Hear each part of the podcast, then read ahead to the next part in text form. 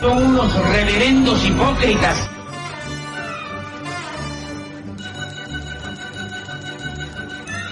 ¿Por qué no suben a la tribuna a responderme si son tan hombrecitos? Tú te puedes reír, tú puedes decir lo que tú quieras, pero tú mientes.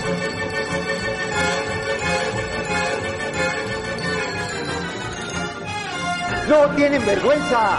¡No tienen cara! Cállate, chachalaca. Bienvenidos a Política Nacional. Disculpe si nuestras netas se le estrellan en la jeta. Y por favor, sea serio.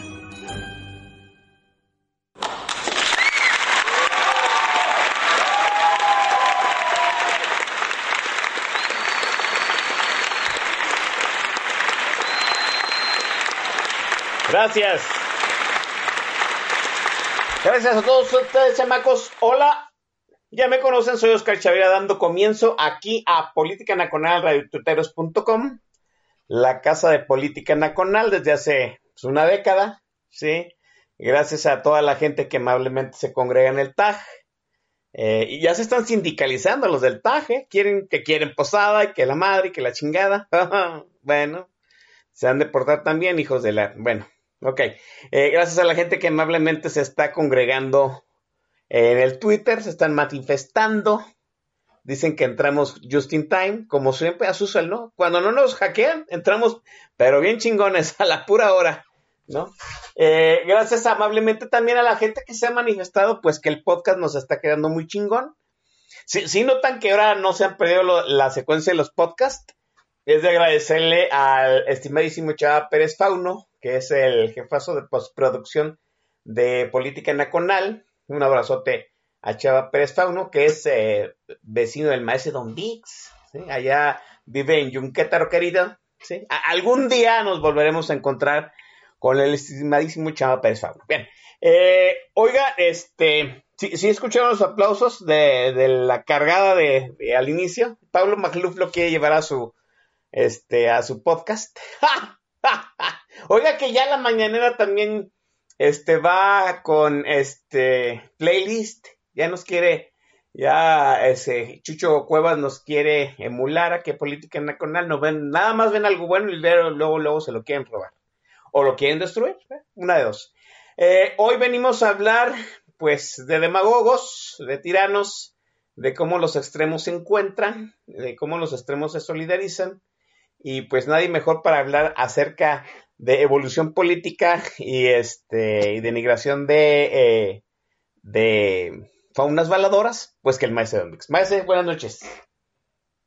Mi querido hermano, muy buenas noches. Oscar Chavira, muy buenas noches a la gente que nos está haciendo el favor de escucharnos a través de radiotuiteros.com en esta noche de viernes totalmente en vivo. Es un gustazo estar aquí para darle en la madre a la semana y por supuesto darle en la madre a la demagogia y darle en la madre a sus eh, personeros y también, ¿por qué no?, darle un laminazo a la gente que los valida, porque finalmente ellos son el combustible y el soporte de la demagogia, Oscar. Sí, así es, porque pues, el, caudillo, el caudillo es uno, ¿no? Y mire usted, curiosamente, hemos eh, pues tenido varias décadas en sana paz, al menos de este lado de las Américas, en que las sucesiones presidenciales se han dado ordenadamente, mm, bueno, con sus ligeras excepciones, sí, pero pues la chamacada anda desilusionada, anda desesperada, hay consecuencias graves de polarización social, eso nadie lo niega, casi 30 años de genocidio neoliberal han dejado eh, marcas, han dejado huellas, han dejado este, disparidades, y muchos resentidos, hay que decirlo de alguna forma. Y pues ahora este, los agoreros de las soluciones mágicas han accedido al poder de forma democrática. Nadie, eso nadie se lo puede negar, de verdad. Y, oh sorpresa, ¿quién fuera a esperar que pues, el país baluarte de la democracia, de ese instrumento de autogobierno que inventaron los griegos y perfeccionaron los romanos, pues los United States se dejaron eh, se dejaron seducir, escucharon la voz de la sirena a través de Donald Trump hace cuatro años. Si quien iba a pensar, pues que ese payaso que salía en las películas de Home Alone, que hacía teatro kabuki en la WWE, en, la, en la lucha libre de los Estados Unidos, pues en algún momento dado iba a ascender mediáticamente y se iba a secuestrar literalmente la candidatura republicana a la presidencia de los Estados Unidos y ganar, ¿no? Y ganarle a doña Hillary, que pues, a semanas, días antes de, de que se diera la elección, todavía aventajaba pues con 10 puntos a Donald Trump y en una asombrosa votación, más bien en un resultado asombroso de esa votación, pues doña Hillary ganó en los votos, pero perdió en el colegio y ascendió Donald Trump. Y pues yo creo que fue la gota que derramó el brazo del American Dream. Donald Trump, no, lo, como ya habíamos comentado la semana pasada, este, levantó el tapete del American Dream y dijo, miren, acá abajo pues está el Norteamérica profundo, ¿no? El white trash, el redneck, los gringos resentidos por estos años en que las eh, disparidades económicas, eh, en que la invasión cultural de otras nacionalidades han hecho mella en el blanco caucásico eh, gringo, no originario de los United States. Y pues ascendió a Donald Trump. Se empezó la latinoamericanización de Estados Unidos, maestro, con Trump. ¿Qué, nos está sucediendo, maestro? Pues mira, eh, es un fenómeno espantoso y tenemos que ir por partes. Primero, la demagogia, que es el fenómeno que está en auge en este momento en todo el mundo, es justamente eso, es un fenómeno de dominación política la demagogia se vale de la mentira, de la polarización, de la sobresimplificación y desde luego del miedo para controlar a las masas, para hacer viable un eh, proyecto de gobierno con muy poco sustento, torpe, y que sin embargo eh, eh, es viable mediáticamente y se aprovecha del único sistema político en el que puede transitar, que es el democrático. ahora, eso que era la demagogia, un fenómeno, ahora es una técnica. Si en el pasado la demagogia se presentó, y me refiero a mediados del siglo pasado, la demagogia hacía ejercicios o se presentaba de manera aislada, le podíamos llamar fenómeno en este nuevo siglo ya no podemos creer que la demagogia es un fenómeno, ya no es una cuestión más o menos espontánea, ya no es una cuestión coyuntural, ya no estamos hablando de una suma de factores que desafortunadamente terminan en un experimento demagógico. Ahora ya debemos de hablar de una técnica. Efectivamente, lo que sucedió en Estados Unidos ha sido un ensayo de la técnica demagógica para hacerse del poder. No es un fenómeno orgánico, no es una casualidad. Se está letrinoamericanizando Estados Unidos, sí y no. En, en Latinoamérica, los fenómenos demagógicos, eh, pues tenemos antecedentes recientes, pero más bien en Estados Unidos es una cuestión de diseño. Y ya después eh, veremos como en Latinoamérica también tenemos ya ejercicios demagógicos de diseño. López es un caso este, notable, ¿no? Es un caso de libro de texto. Tenemos antecedentes, Oscar, gente que nos escucha, que deberíamos de revisar si queremos entender lo que está sucediendo en este mundo. La demagogia, como lo decía hace un momento, solo puede presentarse en un sistema democrático. Me refiero a como proyecto triunfador, la demagogia solo puede tener un chance en democracia. En sistemas autoritarios la demagogia o ya tiene controlado el poder, entonces no hay espacio para otro proyecto, o bien simple y sencillamente es aplastado, es detenido, porque no este, se va a permitir eh, que se atente contra un sistema, dejándolo libre, dejándolo en manos de alguien que puede hacer volar este, todas las reglas y todos los mecanismos y todas las instituciones. Entonces, debemos entender que la demagogia, antes como fenómeno, ahora como técnica, solo puede trascender en democracia. Paradójicamente, nada amenaza tanto a una democracia como un proyecto demagógico que tiene éxito, que logra permear y que llega hasta el poder formal. Hablaba yo de antecedentes y los tenemos muy claros en Latinoamérica. Eh, quien hoy se sorprenda por el arribo de liderazgos demagógicos al poder, pues no ha estado poniendo atención. En Latinoamérica tuvimos esos fenómenos desde este, pues, mediados del siglo pasado, ¿no? Casos típicos y de libro de texto, cuando Domingo Perón, Fidel Castro, Salvador Allende, más recientemente, y, un caso de veras que es de análisis, pues es el de Fujimori en Perú en 1990, y cómo no, también tenemos este, nuestros ejemplos en México.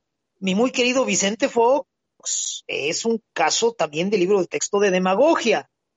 Ya va siendo hora, a 20 años de su triunfo, que lo veamos como lo que fue, un ejercicio demagógico que no reventó las instituciones porque afortunadamente, pues, Vicente Fox encabezaba ese esfuerzo con, un gran staff detrás de él, pero finalmente él como figura carismática lo que quería era ganar y el día siguiente de que ganó ya le valieron madre muchas cosas.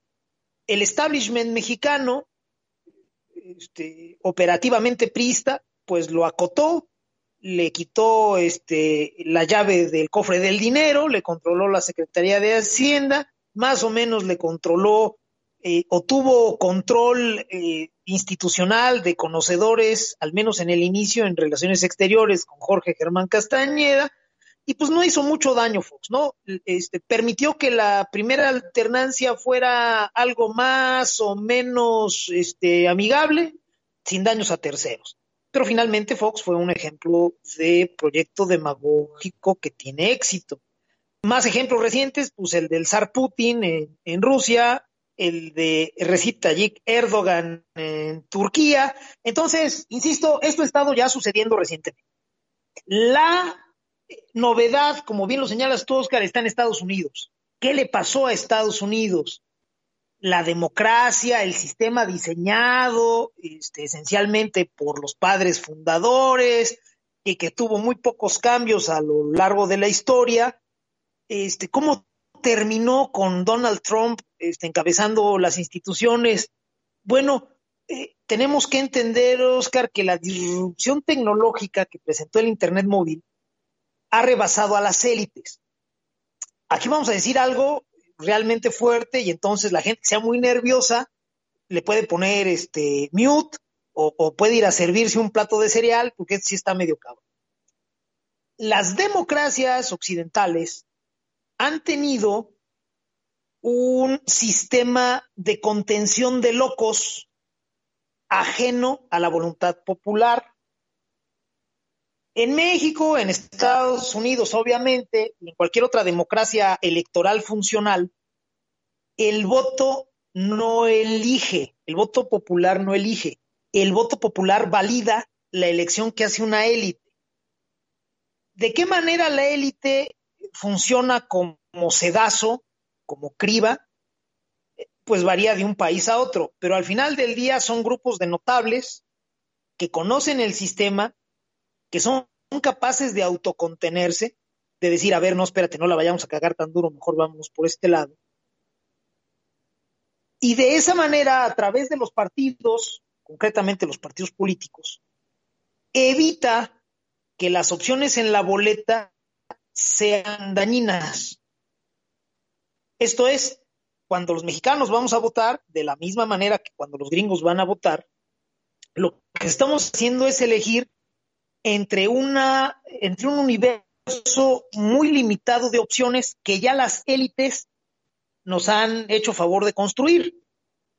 Allá en Estados Unidos, pues quien conozca el sistema electoral gringo sabe que eh, eh, el colegio electoral, los famosos eh, este, votos electorales que no tienen este, una relación directa con los votos populares o con el voto popular masivo, pues formaban esa cadena de contención.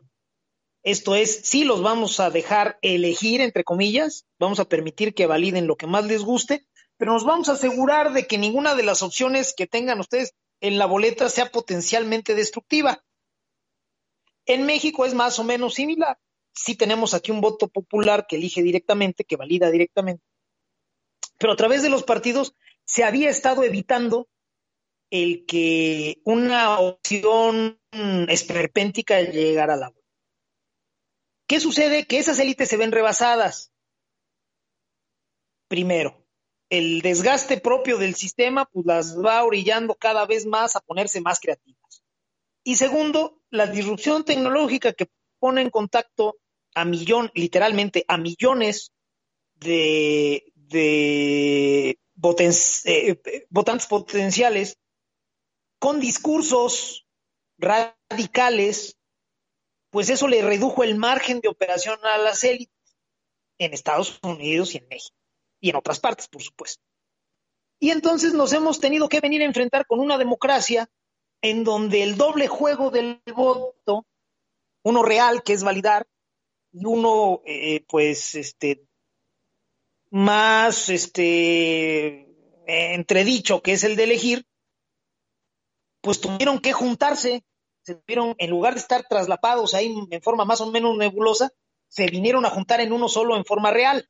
Entonces las democracias dejaron de tener esa contención y ahora estamos viendo que democracias funcionales, electoralmente impecables como la mexicana, a pesar del discurso del pendejo de López, México tiene una democracia electoral funcional a prueba de balas, están alumbrando regímenes demagógicos culerísimos.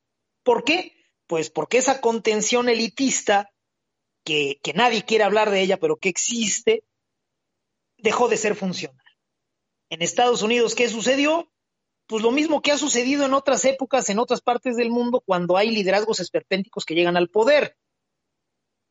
No pudieron, quienes están a cargo de ejercer esa contención, no pudieron dejar de reconocer la viabilidad de cierto perfil, en este caso de Donald Trump, y cuando se dieron cuenta, pues ya les tenía secuestrada la candidatura en el Partido Republicano y después con una hábil operación este, cibernética para identificar los nichos de votantes y, los, y los este, distritos importantes, pues pusieron a Trump en la Casa Blanca.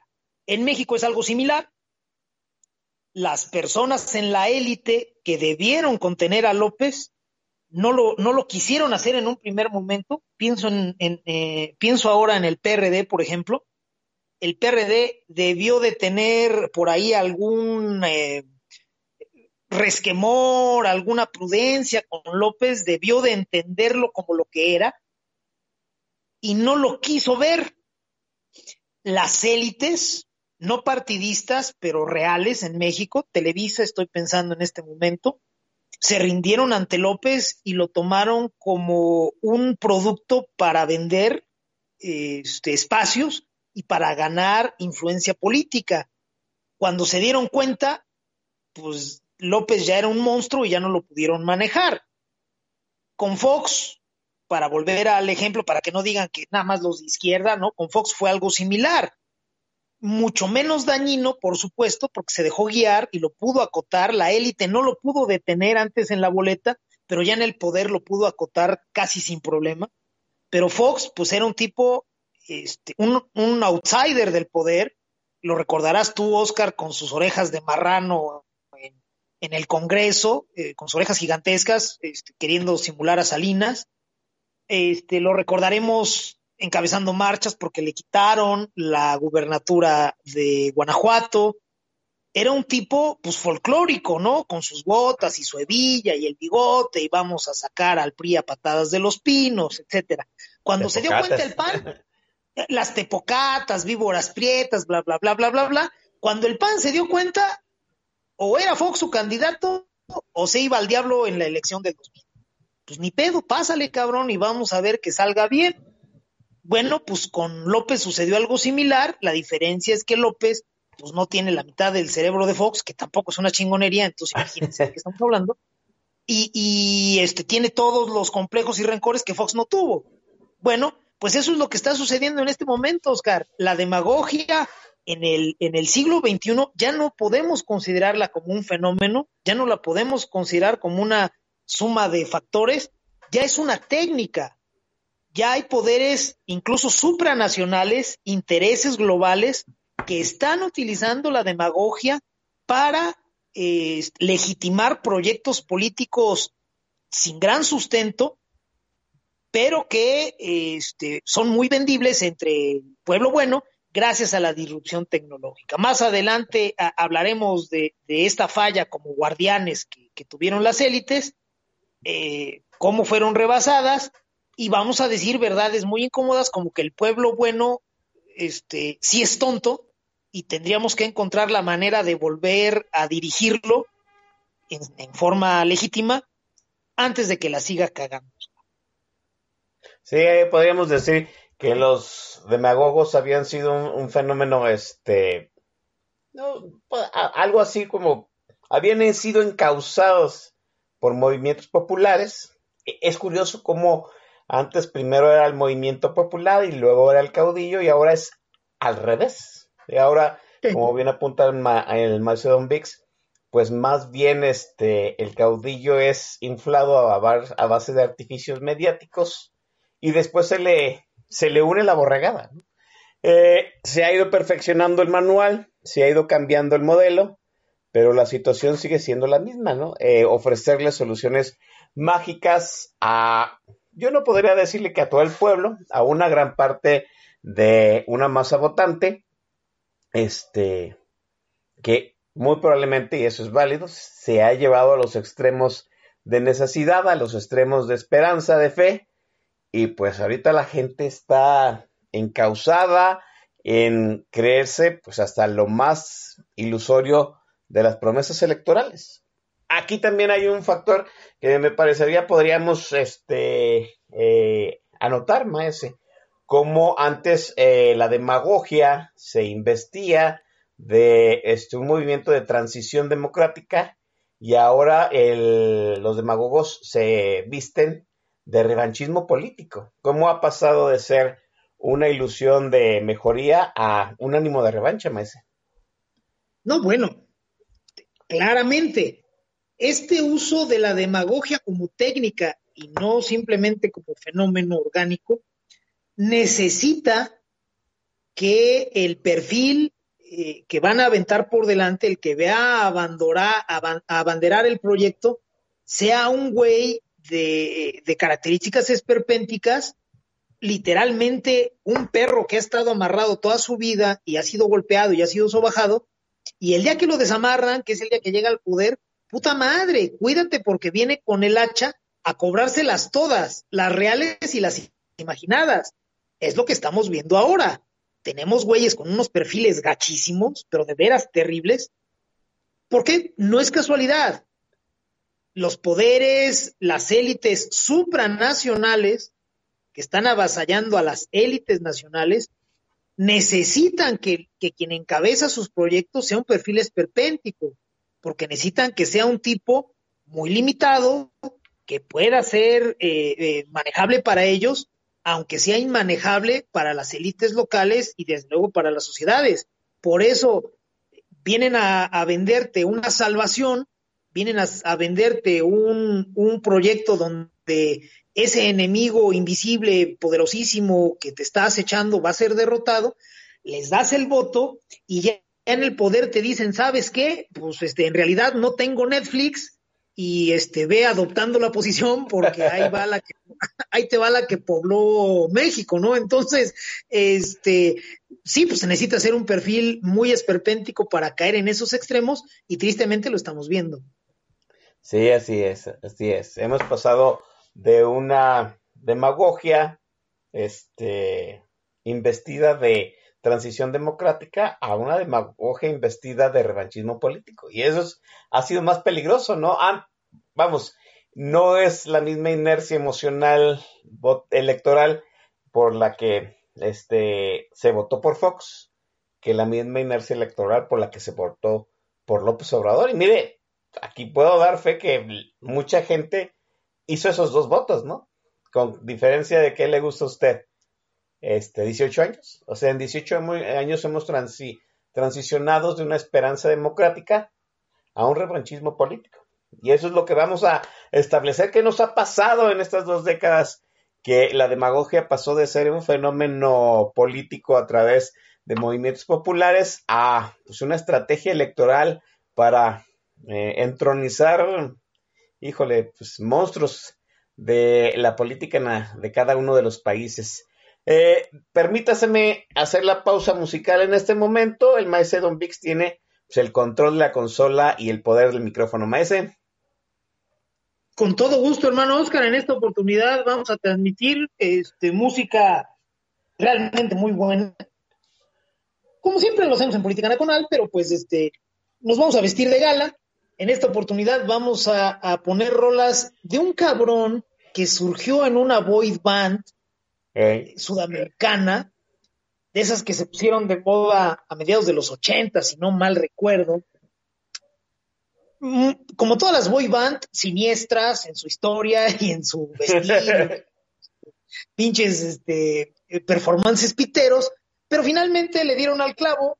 Eh, eh, eh, esta boy band nace como, como este, respuesta a menudo y pues fue malísima como tantas otras que surgieron. Pero este güey la, hizo muy chida como solista. En algún momento dijo, ¿sabes qué? Ya estuvo bueno de andarme poniendo pinches pantalones como para hacer aeróbics y, de ponerme chapas, pues no chingues. Y, empezó a agarrar este, su patín, le hicieron buenas rolas, el güey baila de putísima madre y está más o menos galán y es el papá de todos los niños de México, porque todas las señoras dicen que, que el papá de sus hijos es Elmer Figueroa Arce, alias Chayán, y en esta oportunidad vamos a abrir pista con una de sus grandes rolas, de muy buenos recuerdos para mí. Todavía me tocó ser chambelán con esta canción, imagínense.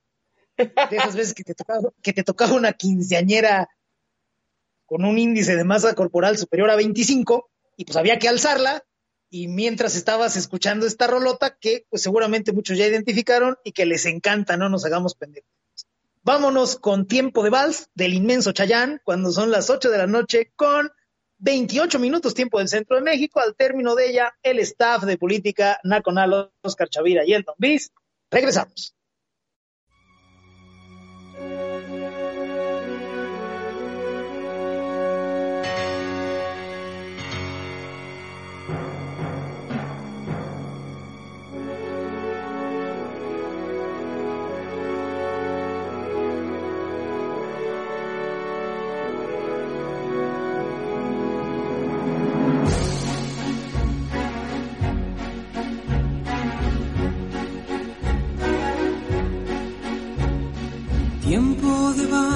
El tiempo hacia atrás, donde ser lo de siempre es volver a empezar. Cuando el mundo se para y te observa girar, es tiempo para amar. Tiempo de vals, tiempo para sentir y decir sin hablar y escuchar sin oír. Un silencio que rompe en el aire un violín es tiempo de vivir.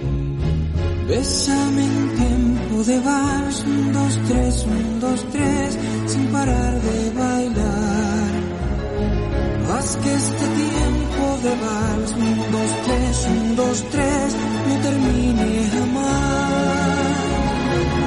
Tiempo de vals, tiempo para viajar por encima del sol por debajo del mar, sin saber si te llevo, me dejo llevar, no es tiempo de verdad. Tiempo de vals, tiempo para abrazar, la pasión que prefieres hacerla girar, y elevarse violenta como un huracán. Es tiempo en espiral.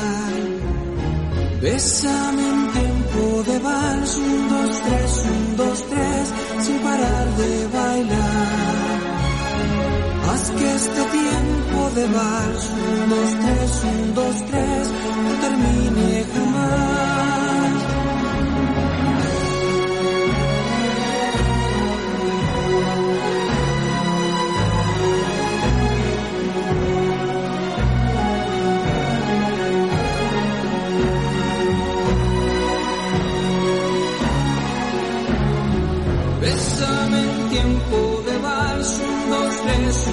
Tres, sin parar de bailar.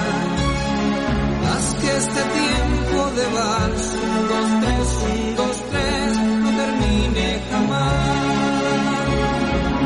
Tiempo de vals que empleamos los dos, dibujando en el suelo de un viejo salón, con tres pasos de baile, una historia de amor.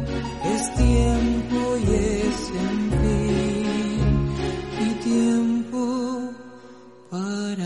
ti.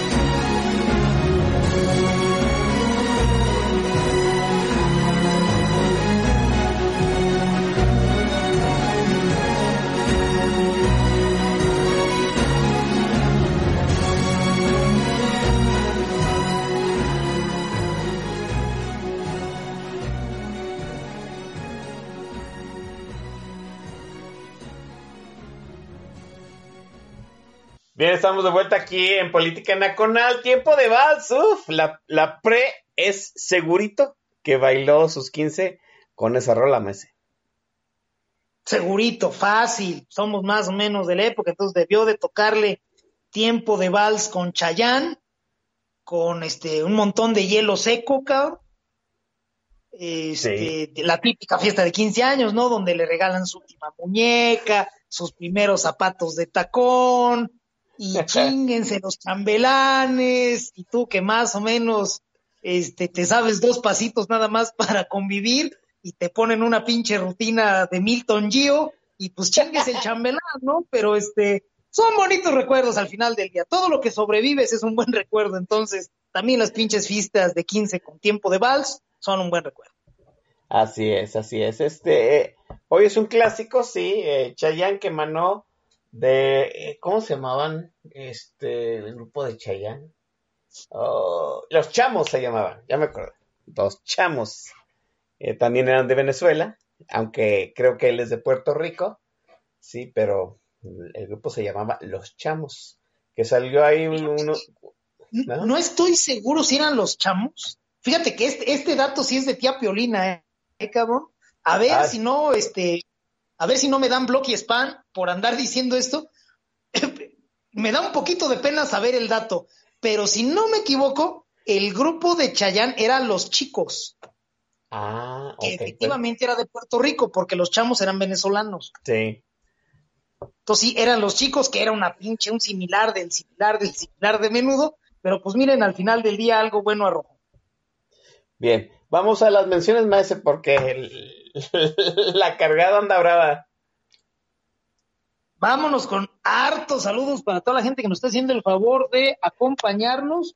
Este, saludos y agradecimiento total, por supuesto, para mi querida Arbaraibar, para Micho Christmas, para Efren Romero, para Jorge Gom, para mi muy querido Undertaker, que andaba malito por ahí, que ya Oye, se está sí. recuperando. Échele, échele huevos, cabrón, este, no se me descuide. Un Saludos saludote para para- el Under. Por supuesto, un tipazo el canijo. Saludos para mi Samita 13, para Mr. Brasil, para mi muy querido Paliplax, Pali Plasencia, un abrazo, señor. Saludos para Bien Respondona, para mi muy querido Pablo Magluf, para Lorena Shaw, que se está desvelando en Londres para escucharnos. Saludos. Saludos para Yaya Marchena, para Hipodamos, para Pluvio Fifilia, para Miquel Aquel, para Geras 1965, para Con Martis y para Boilercito. Saludos, cómo no, y gracias por acompañarnos. El, el Mr. Brasil está poniendo la descripción eh, gráfica de las tías piolinas con Chayanne, por si usted quiere caerle ahí en su timeline y darle los saludos. Déjeme mencionar a la gente que está en el TAG, en el TAG de la estación Está el Master El Shah, que se está quejando as usual. Corazón, ese pinche corazón está levantando una cargada para que haya este posada de política nacional. ¿Se acuerdan qué bellos eran aquellos años cuando hacíamos los premios política nacional? Ah, qué belleza. ¿Usted no se acuerda? vamos a subir un, un podcast de los premios política nacional de aquellos años mozos para que usted vea qué, qué chulada. Está mi estimado hermano Javo Chávez, Steam Puck. Ahí está el capitán Billy Grinch, que otra vez hasta anda, anda retrasando el charter para estar escuchando, por estar escuchando política nacional. Alonso CP, el cachorrondo, el cachorrondo que es el Inge Jorge Arce, eh, Clanar, que Pepe Luis 51, la bien contestó, la bien contestó y el corazón se están como que eh, evidenciando en el liderazgo de los que van a ser corridos en la próxima recorte personal de política nacional, este Daniel Wick, Guzmán 4, Ayrbar Aymbar, la mi Pre, que dice que no tuvo fiesta de 15 años. Se lo podemos organizar y este y le ponemos tiempo de Balma es, eh, para que tenga esa ilusión que siempre ha tenido en su vida. ¿Cómo carajos no? El smoking ya no me queda ni de desmadre, pero compramos otro, este, con la fajilla y el moño pues, del color de su vestido, que ella escoja, verde, este, azul, rosa, morado, pues ya que chingado, vamos a hacer el ridículo juntos, entonces, pues nada más que diga y en eso estamos. Sí, está Espaciano, Mr. X 2019, el Coronel Chorizo. Oiga, el Coronel Chorizo se quejó del playlist, que generalmente está muy tranquilo con, con la música del Coronel Chorizo, ¿no? Dice que el Coronel Chorizo que le recuerda a los 15 años de espergencia de Chava Flores. Pues sí, no, pues en realidad las fiestas sociales ya son caducas, hay que decirlo como es, ¿no? Y, o sea, lo que venimos. Eh, está Claudia Parada, Rack Valgard. Nótese cómo ya puedo mencionar correctamente Rack Valgard. lo he repetido todas las semanas para no errarlo. Antoro Limios, está El Edson, Odín Esparza, Itaita, Micho Navidad. Ahí está Javier Santoyo también, el Rey Juan Carlos, Pepe Luis, a, eh, Publio, el Chancho. Ya llegó el doctor Mufil a que Eh, el doctor, el doctor Muffin ya nada más anda eligiendo los programas donde no hablamos del malévolo doctor fecal, se hace bien, por, por salud, por salud mental, ¿no? Definitivamente. Eh, y Daniel, que acaba de llegar también ahí al tag de la estación. Maese, pues, pasamos de que la demagogia fuera este un fenómeno de masas a que fuera una estrategia política para desdeñarse de esas masas, maese. Como este ¿Cómo permitimos que un patán de primera, un eh, rencoroso de segunda, un cretino de tercera, este, se encumbrara utilizando el sistema político? Eh, nosotros asumíamos en los años 80 que entre mejor educada y más informada estuviera la, la gente, no nos iban a pasar otra vez, pues, los Echeverrías, ¿no? Eh, este, los Perones, la gente de las soluciones mágicas en un pueblo que nada más tenía primaria trunca, que se que basaba su opinión en los periódicos controlados por el mismo sistema, pues sí, había una justificación, pero hoy que tenemos redes sociales, que la gente tiene un mayor grado de educación, ¿qué nos ha sucedido, maese? Las soluciones que nosotros propusimos hace este, 30 años para que la democracia se perfeccionaría, pues han encumbrados a dos, tres trogloditas indigestos, maese. Siento yo, Oscar, que falló la educación. Sí somos más educados, pero no en la forma en que convenía. Mira, por ejemplo, si Fujimori llega al poder en 1990 de puritita chingadera, el güey lo que quería era ser senador. Imagínate nada más.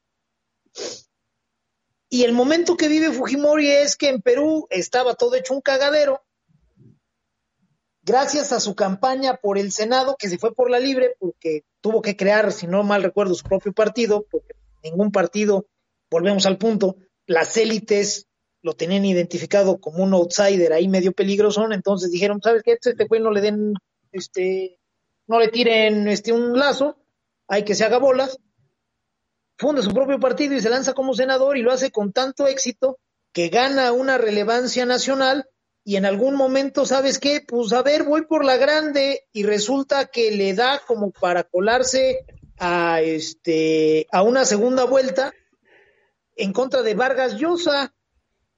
Y Vargas Llosa, pues no es precisamente tipo más simpático del mundo, asociado con las élites, y el señor Fujimori pesca la oportunidad al vuelo y agarra un, un discurso populista. Y mira, cuando se dieron cuenta, toma la barbón, ya era el mero chingón. Y aquello terminó del nabo para quien recuerde y conozca la historia. Bueno, ¿podemos decir que faltó instrucción entre la gente? Sí. El señor Fujimori habría que revisar las hemerotecas, pero no era un tipo que tuviera un gran sustento en su discurso, simplemente se dedicó a criticar y a decir que esto ya valió madre y la crisis económica va a seguir estando horrible y nos han fallado y yo soy un candidato al poder pero soy un ciudadano común. Y con eso le alcanzó. Falló la educación, por supuesto.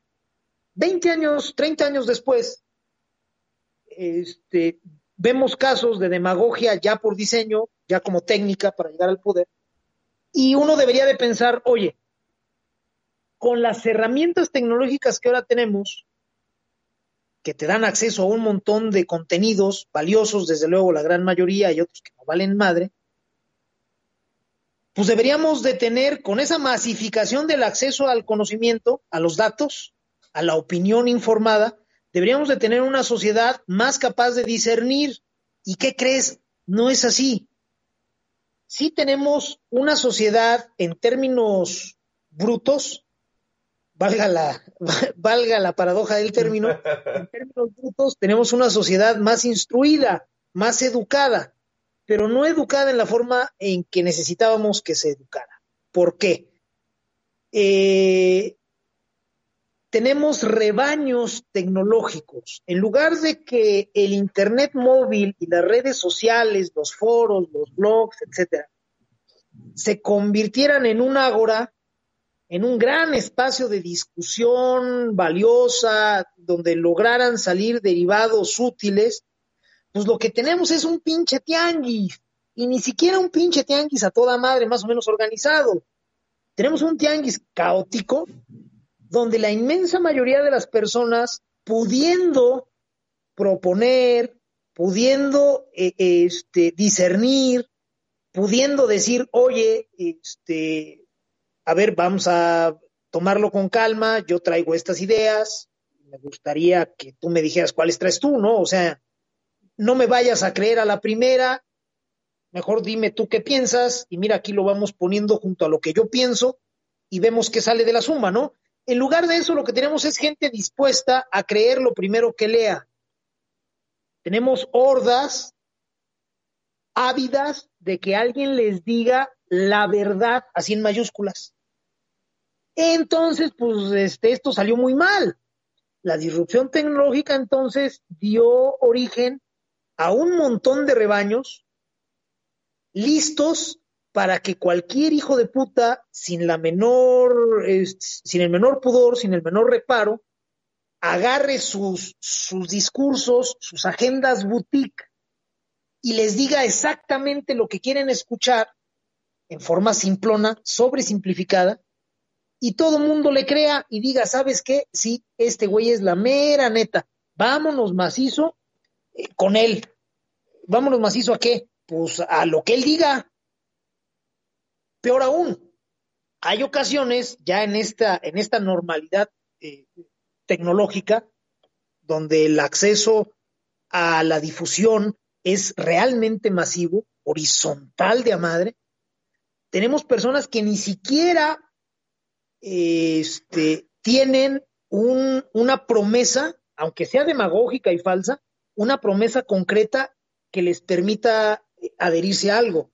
Tenemos personas que tienen nociones muy nebulosas de lo que les da miedo, esto es de lo que no quieren, y que vienen y te dicen, yo estoy a favor de quien sea, escucha nomás qué espantosa frase, estoy a favor de quien sea que sea capaz de detener, enjuiciar, encarcelar, salvarme de X. Entonces, ¿qué sucede, Oscar? Gente que nos hace el favor de escucharnos. Las élites educadas que tuvieron ese rol de celadores, de guardianes, para que la democracia no fuera a ponerse en riesgo solita, ya no pudieron controlar el acceso de ciertos personajes a la boleta. Fueron rebasadas. Vamos a decirlo claramente, como, como lo comentábamos en la primera parte del programa, Oscar, el pueblo sí es tonto. Quizás sea bueno.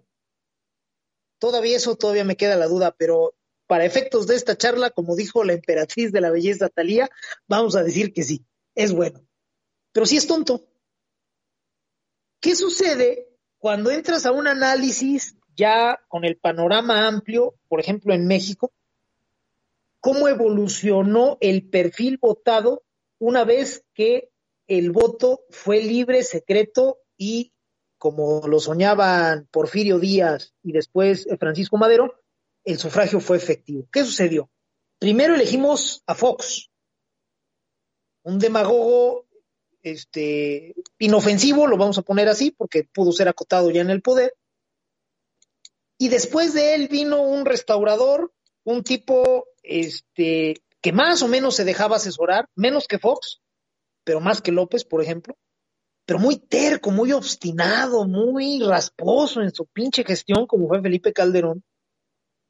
Y después de él, regresamos al PRI, con un niño bonito, un hijo de, de uno de los grupos políticos más rancios, más esperpénticos, como lo es el grupo Atlacomulco, un cabrón que, pues sí, gracias a la inercia alumbró un montón de reformas, gracias a que eh, planteó lo mismo que venía pidiendo el PAN por muchísimo tiempo, ya que tuvo un gran operador político en el Congreso, pero pues era un cabrón, este, come solo, frívolo, y que nos vendió para salvar el trasero.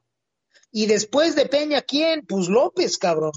No sé usted que nos escucha, gente de bien, pero para mí, Fox me hizo extrañar a Cedillo mucho, Calderón me hizo extrañar a Fox, Peña me hizo extrañar a Calderón, y López me está haciendo extrañar a cualquier otro pinche presidente, incluyendo Echeverría.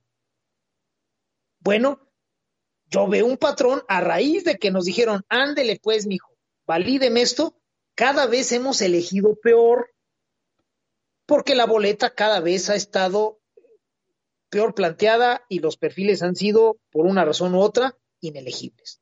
Bien. Avanzó la tecnología más rápido de lo que avanzó la capacidad de la sociedad por aprovecharla, Oscar. Me temo. Esa educación que hemos recibido no fue la que necesitábamos. El sistema eh, educativo en México y en menor medida en Estados Unidos está eh, pues basado en la repetición y en la memorización. Entonces, el titulito o el papelito que te acredita la educación básica, la, media superior, la superior, etcétera, pues te llena de datos, pero realmente la capacidad de discernir, de conocer los hechos, de analizarlos y de tomar una decisión a partir de ellos, sí nos está quedando a deber mucho. Entonces, eh, los intereses supranacionales se logran aliar con algunos nativos para inclinar la balanza hacia este tipo de perfiles, Oscar. ¿Qué pasa con la política? La política tiene un centro, un eje, y de ahí puedes correr hacia los extremos. Entre más te alejes del extremo, más riesgos hay. No es casualidad que en México el sistema político haya sido imperfecto, por supuesto, pero muy estable con el PRI. El PRI se definió siempre y hasta la fecha como de centro. Ok, discursivamente era muy vago, pero en los hechos funcionaba de a madre. Entre más te alejas del centro, más riesgos corres. Bien. En Estados Unidos, la gente del centro, en ambos partidos hay gente de centro y hay gente radical, en el demócrata y en el republicano. La gente del centro no fue capaz de anteponer esa, esa convicción centrista al color partidista. ¿Qué sucedió, por ejemplo, en la más reciente elección en Francia? Estaba por ahí esta señora Marie Le Pen, este, un esperpento, radical, loca, etcétera, con posibilidades de ganar, por el lado de la ultraderecha. ¿Y qué hizo la, el resto de la derecha? Pues prefirió dejarla sola, olvidarse de esos extremos ideológicos y privilegiar el apoyo al centro y esa derecha hizo viable el triunfo de, de Manuel Macron. Bueno, eso no sucedió en Estados Unidos. Los republicanos que debieron ser una suerte de fiel de la balanza y decir, a ver, espérame, güey, en este caso, si nos vamos republicanos 100% con los ojos cerrados, vamos a reventar el juguetito. Mejor vamos hacia el centro y si eso implica invitar a la gente a que vaya con Hillary, pues vámonos macizo. ¿Qué fue lo mejor o a lo más que se atrevieron los republicanos en Estados Unidos? Gente como George Bush, Jeff Bush, este, Mitt Romney, todos esos güeyes, pues hacerle el vacío a Trump. Pero no llamaron a la gente, al votante, a pensar en otra opción como lo era Hillary Clinton. Simple y sencillamente creyeron que cumplían con hacerle el vacío a Donald Trump. ¿Y qué creen? Cuando se trata de demagogia, y ojo con eso mexicanos, porque nos va a estallar en la cara el año que entra si no lo entendemos, cuando se trata de propuestas demagógicas, no basta con hacerles el vacío, no basta con decir, no votes por fulano, o vamos a hacerle, este, vamos a marginar a, a fulano, a sutano, que son demagogos, este, para que se queden solitos y no, no, no, no, no. La demagogia ya como técnica en el siglo XXI puede transitar a pesar de que le quieras hacer el vacío desde las élites, porque ya tenemos el Internet móvil. Entonces cualquier cabrón se puede dirigir en forma inmediata a millones de personas en forma emotiva, que pega eh, directo en la tripa. Entonces, quien quiera parar a los demagogos, tiene que ser capaz de distanciarse de ellos a pesar de que el color o la tradición supuestamente los acerque a ellos y tienen que ser capaces de acercarse a otra cosa. No basta con distanciarse del demagogo, hay que acercarse a una opción real, viable, que esté compitiendo directamente con él. No lo hicieron los republicanos en Estados Unidos. Se limitaron a algunos a hacerle el vacío a Trump. No se atrevieron a decir, ¿saben qué? Vámonos con Hillary, ahora sí que una disculpa. Y sucedió lo que sucedió tenemos un cabrón destructor haciendo berrinche que no va a reconocer los resultados, mentando Bueno, provechito. Ahora, en el caso de México lo tenemos que entender. Cuando vino la elección de 2018, a mí no me gustaba ninguno de los candidatos, pero mucha gente nerviosa, vaya, los que no eran López, Midi Anaya, y mucha gente venía a decirme muy nerviosa, oye, entonces, que ¿por quién hay que votar? Es que el voto útil es que hay nanita. Pues, ¿saben qué, cabrones? El voto útil no existe de esa manera. Tendrían, en lugar de estar hablando de que no hay que votar por López y que hay que ir al voto útil, tendrían que estar debatiendo las opciones para que después una de ellas realmente pudiera encarnar un voto útil. Y lo dije varias veces, si se divide el voto que vaya contra López, ya valió madre. Era la única opción que yo veía para que López ganara. ¿Y qué crees? Pues sucedió. Los que votaron por el niño Migrañas, el chico Migrañas, se enojaron con los que votaron por Pepe Mid. Y los que votaron por Pepe Mid acusaron de traidores a los que votaron por el chico Migrañas.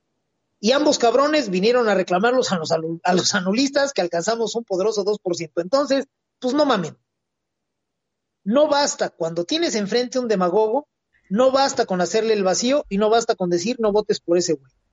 Necesitas desde la sociedad y por supuesto en las élites, ser capaz de, al tiempo de que te distancias del demagogo, acercarte a otra opción en forma clara y que esa opción sea viable.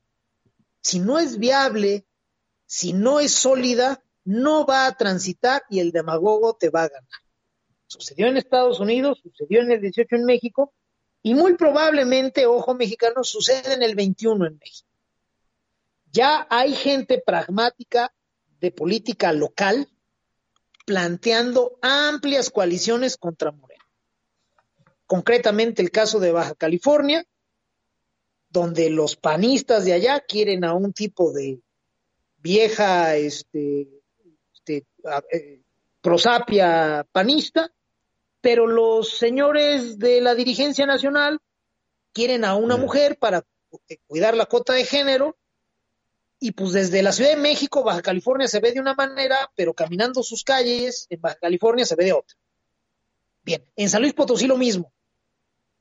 Los locales, panistas, de todos los partidos están planteando una alianza con un candidato, el que sea más viable, para derrotar a quien mande. Y ya el senador Damián Cepeda, panista, de esos este, grafitas gorgor y que no sirven para chingada la cosa, ya está diciendo que qué feo que el PAN se vaya a aliar con el PRI.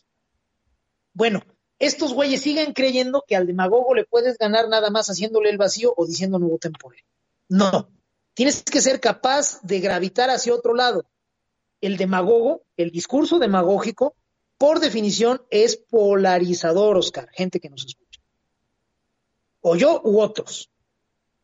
Bueno, tienes que ser capaz entonces de crear un otro que efectivamente sea viable que aglutine este, eh, objetivos, que tenga un acuerdo amplio, esencial, pero sí muy amplio, y que además emocione para ganarle al demagogo. De otra manera, no.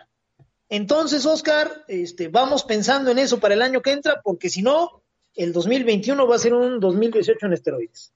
Sí, así es. Un, o un 2018 Rolaidas, ¿no?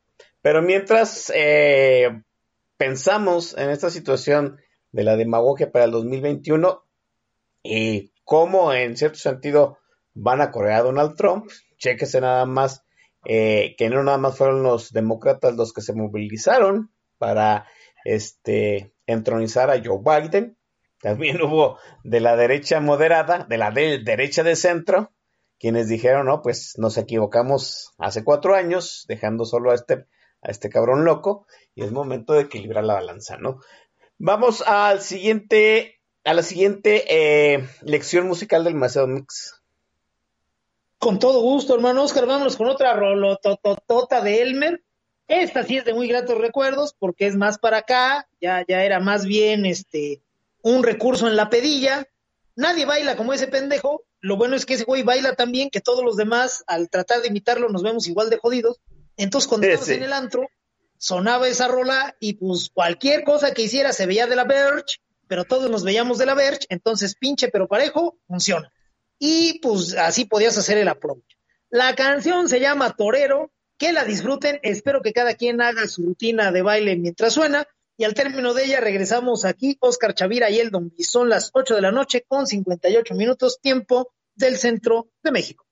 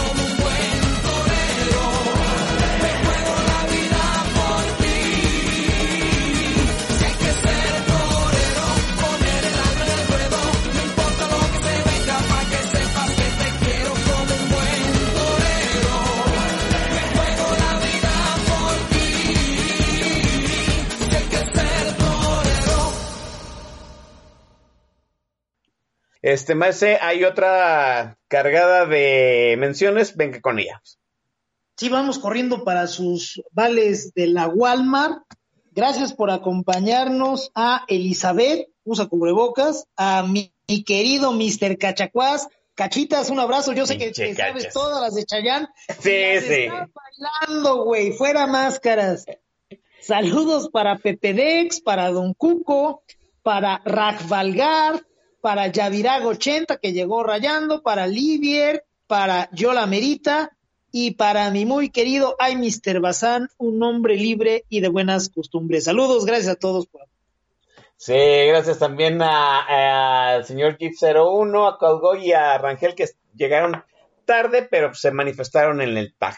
Maese, hemos llegado al punto con los demagogos de ya no reconocer ni siquiera las trincheras políticas, ¿no? Eh, Donald Trump, la, elección norteamericana no resulta ser en cuestión de votación lo que uno esperaba, o será el efecto de la pandemia. Eh, mucha gente ya, muchos analistas anticipaban que no se iba a poder conocer rápidamente las tendencias de la votación porque había muchos votos por correo. Sí. Eh, el efecto de la pandemia hizo que mucha gente optara porque le mandaran su boleta a su domicilio y después retornarlo eh, por correo postal. Ya nos explicó el estimado coronel Chorizo y la semana pasada el camarada Rampatec esa situación de pues, que cada estado tiene su legislación electoral, tiene su forma de contar, que sí, que no y en qué momento.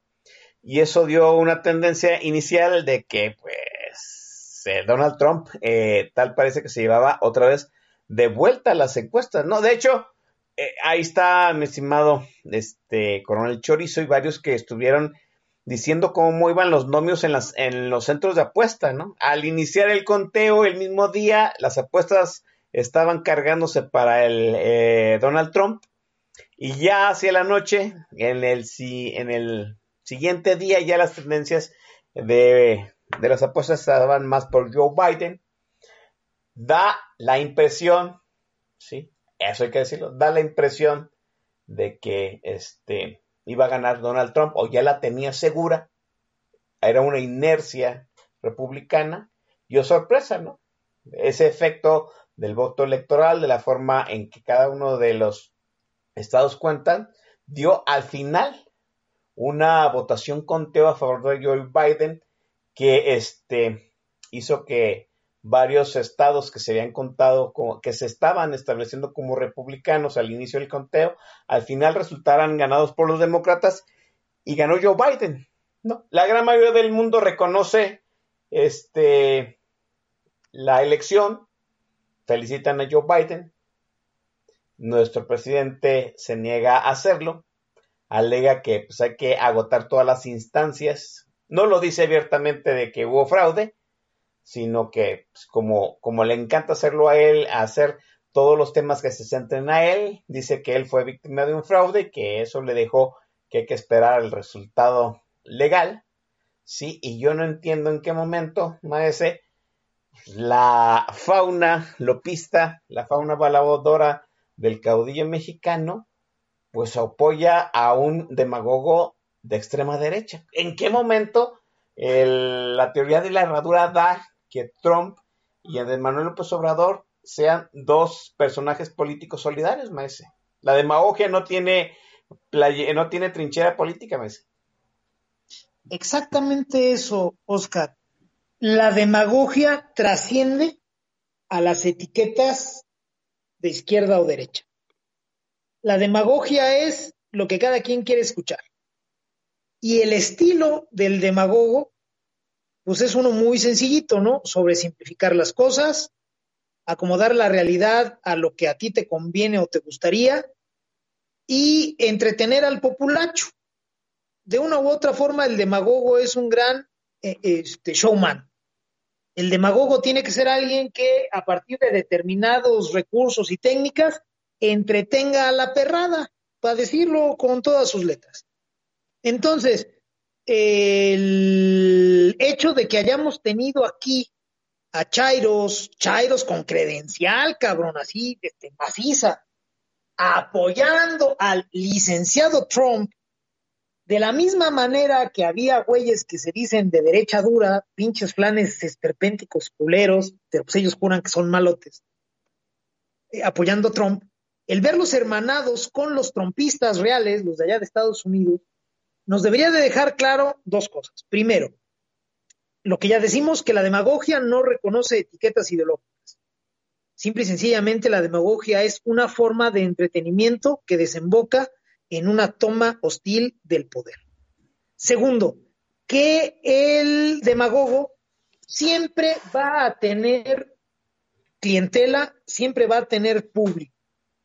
Esto es, si las ideologías bastaran, como Valladar contra la demagogia, pues un demagogo que salga con un discurso de derecha tendría un universo limitado de clientela, un segmento del mercado bien definido, pues por la gente que crea en esa ideología. Y sin embargo no es así. El demagogo al final del día es capaz de convencer hoy a unos, mañana a otros. Su baraja su margen, pues, es muy amplio. La demagogia es pura forma. La demagogia no tiene fondo. La demagogia en ese sentido no tiene orillas. Como es vaga, como el discurso demagógico es abstracto, habla de nociones nebulosas que no pueden ser aterrizadas fácilmente, este, no tiene orillas, sus límites son inciertos. El discurso demagógico habla de grandeza.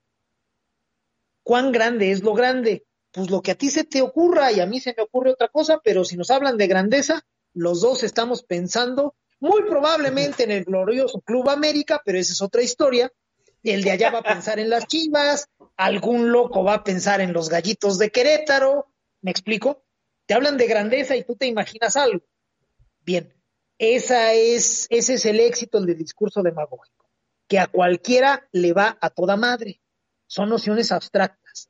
Grandeza, este nacionalismo, recuperar las banderas de nuestra nación. ¿Qué putas es eso? Pues lo que cualquiera quiera entender.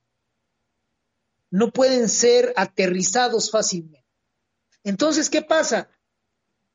Si el discurso es abstracto, el discurso demagógico es abstracto, por definición es un discurso lejano en términos prácticos. Y por definición, entonces, tiende a una dinámica nacional. Bien, aquí podemos empezar a encontrar soluciones, Oscar, gente que nos escucha.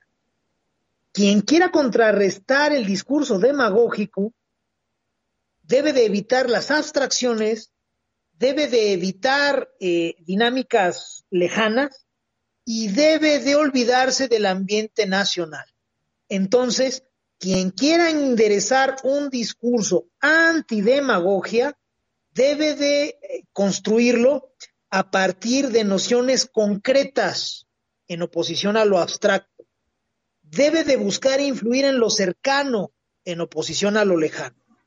Y debe de ser capaz de actuar en el ambiente local en oposición a lo nacional. Si, queriendo derrotar a la demagogia, quieres irte a contrarrestar las nociones abstractas con otras nociones abstractas, la estás cagando durísimo. El mejor ejemplo en México es el chico migrañas.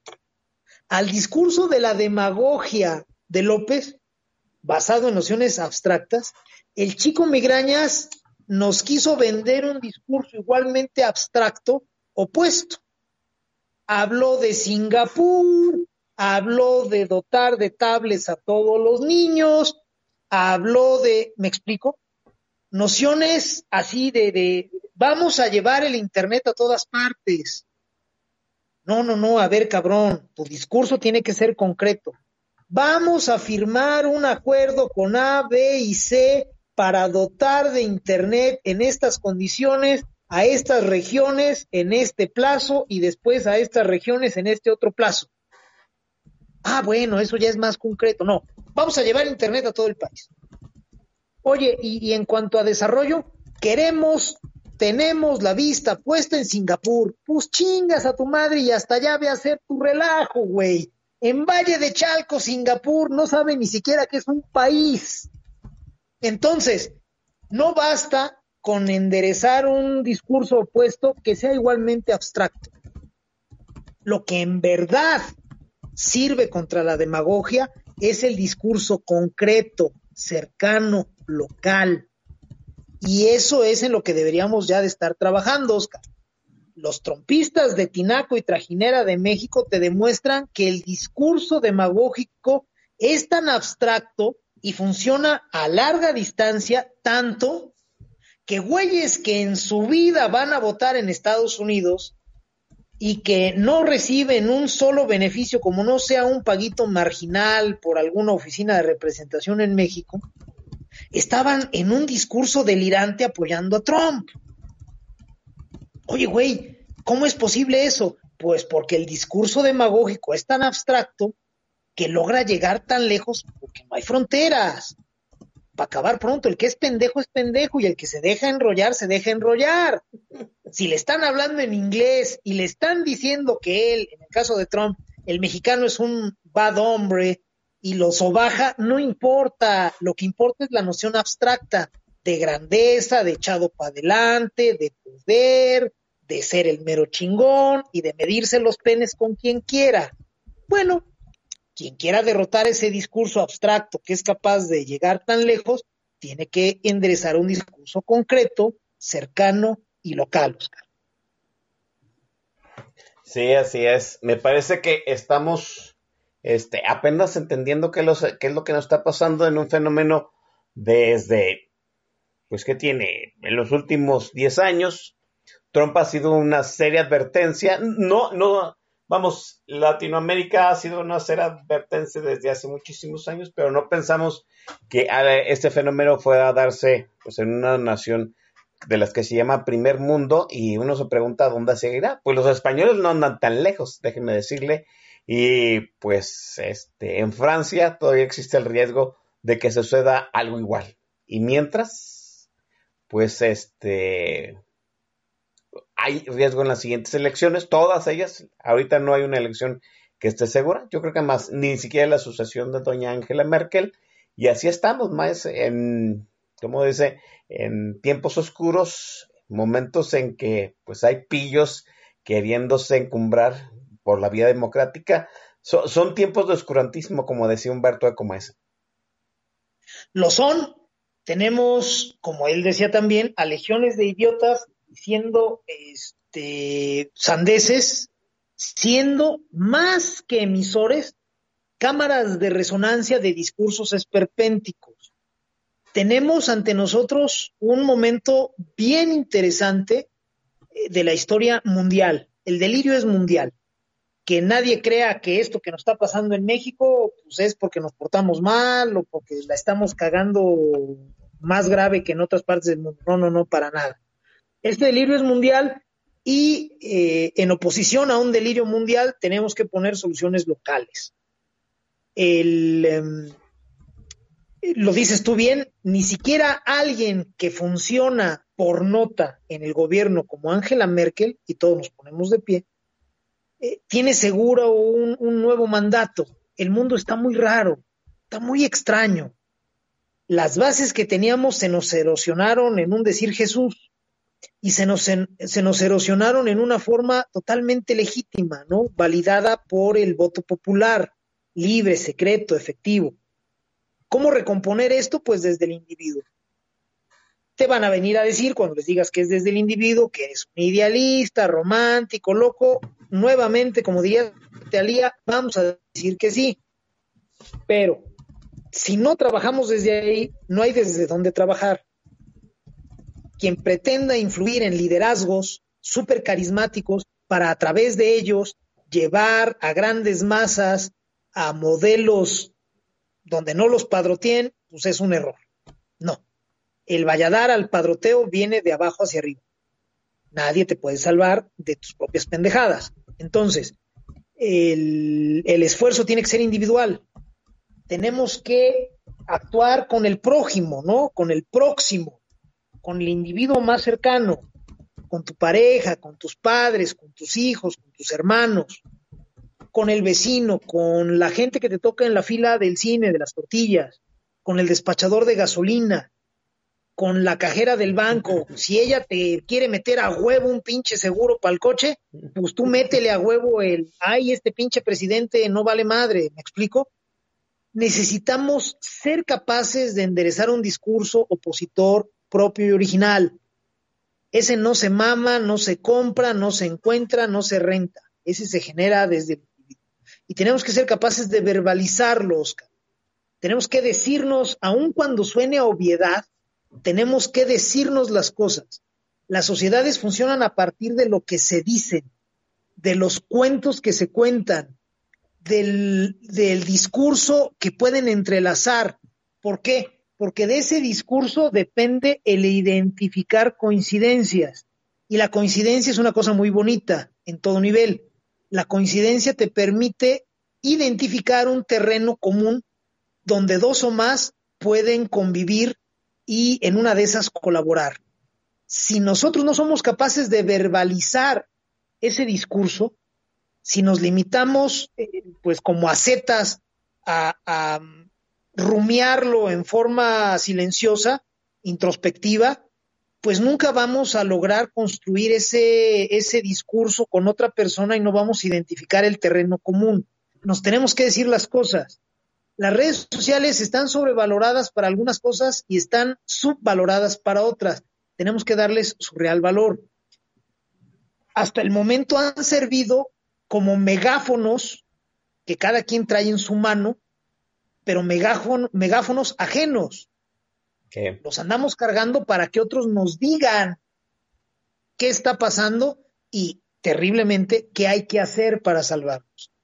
Esos megáfonos les tenemos que dar la vuelta, metafóricamente y literalmente, y tenemos que empezar a usarlos para un discurso propio. Ahí es donde está la solución. ¿Son tiempos oscuros? Sí. ¿Dónde está la luz? Va a sonar cursi y, muy idealista, pero es la pura verdad. La luz está dentro de cada uno de nosotros y la tenemos que dejar salir. Si la angustia, si el hartazgo, si la poca madre, este, si el berrinche inhibe ese discurso y no somos capaces de verbalizarlo, nunca vamos a encontrarnos en el otro. Y si no nos encontramos en el otro, no vamos a ser equipo. Y si no hacemos equipo, la demagogia nos va a seguir avasallando. Gente que nos escucha. Sí, así es. Definitivamente nos va a avasallar la realidad si no empezamos a, entenderla como se está planteando este desde otra perspectiva que no sea la de las élites políticas, ¿no? Eh, Maese, el, la el último segmento musical de su parte en este programa, Maese. Vamos durísimo con una canción realmente hermosa. Espero que todos traigan bien amarrados los calzones porque van a salir volando con esta rola. Es de esas baladitas románticas que este, le saben hacer a, a Elmer. La canción se llama Completamente enamorado, uno de sus clásicos. Esperamos que la disfruten, cántenla fuerte, balanceense donde quiera que estén sentados. Y al término de ella, Oscar Chavira y el Domir regresamos. Son las 9 con 22 minutos, tiempo del centro de México.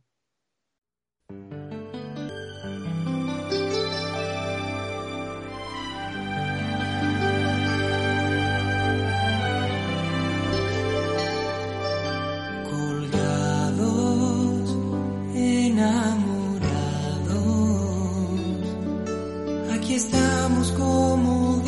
dos perros sin dueño.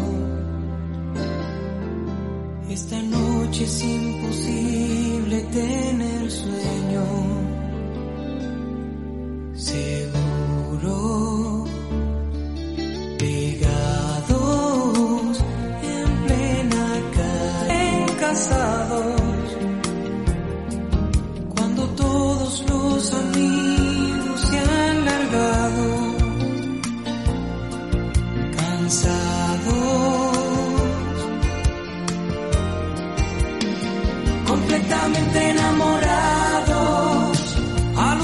con nosotros dos, sintiendo morbo por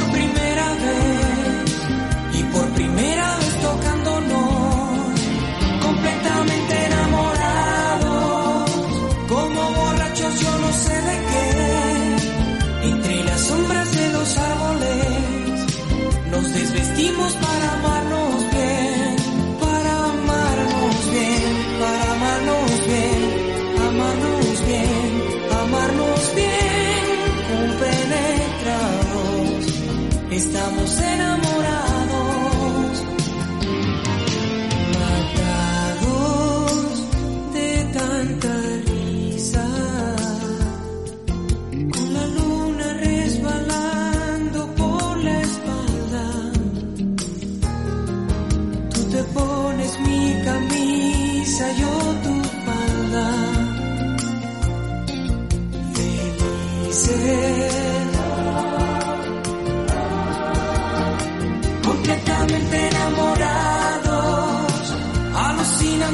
nosotros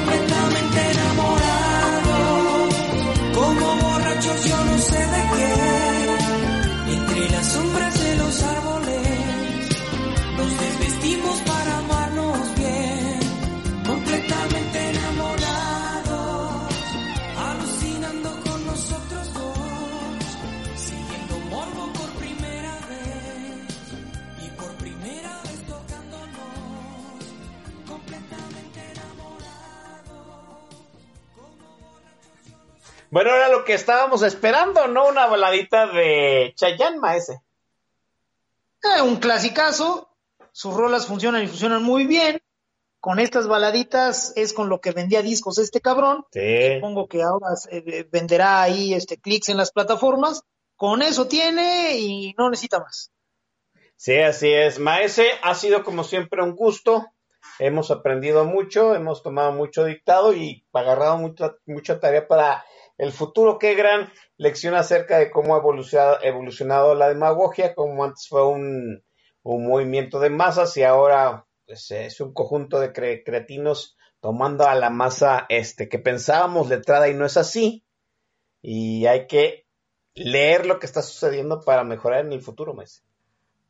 Vamos a hacerlo, Oscar. Necesitamos entender esa parte importante. La demagogia es una técnica, se está utilizando y el discurso demagógico tiene un gran alcance, no tiene orillas porque es abstracto y porque ancla fácilmente en la gente poco sofisticada.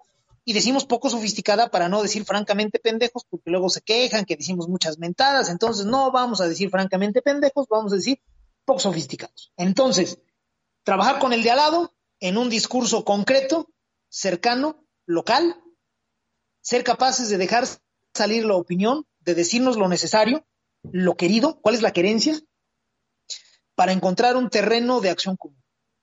No descartar nada, no descartar a nadie, olvidarnos de colores, que no nos, no nos suceda como le sucedió a los republicanos en Estados Unidos cuando ganó Trump, que les ganó el color, que no fueron capaces de trascender a los colores o a los membretes.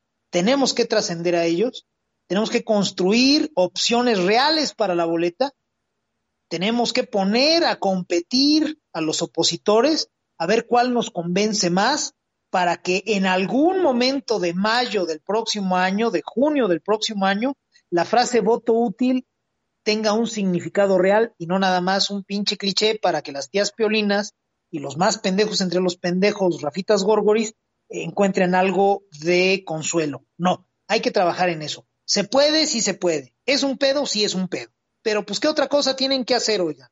Este, vamos dedicándole energía a esto y si somos capaces de pensar por nosotros mismos, de hacer por nosotros mismos y luego de identificar a quien también está pensando y trabajando y de lograr sinergias, vamos a estar muy bien, Oscar. Ojalá así sea. Gracias siempre por la invitación, gracias a la gente que nos ha hecho el favor de escucharnos en esta oportunidad. Pásense un fin de semana largo a todísima madre, a donde vayan, lleven cubrebocas, guarden distancia, lávense sus manos. Si van a aprovechar el buen fin, este, pues échenle ahí calculadora y pásensela muy, muy bien. Muchas gracias. muchísimas gracias al ese Don Vix, enorme como siempre, gracias a la gente que amablemente se manifestó para saludar a, a, los que aquí estamos en el micrófono, a la gente que estuvo ahí en el TAC y a los que descargarán el podcast. Generalmente cierro yo el programa, pero como la última rola obliga, pues que la presente el maese Don Vix. Maese.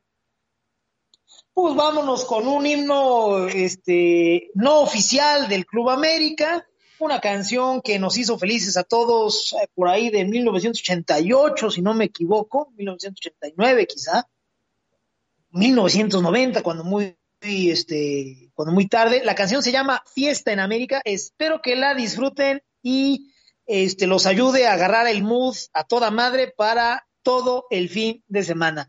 Cuídense, disfrútenla. Buenas noches.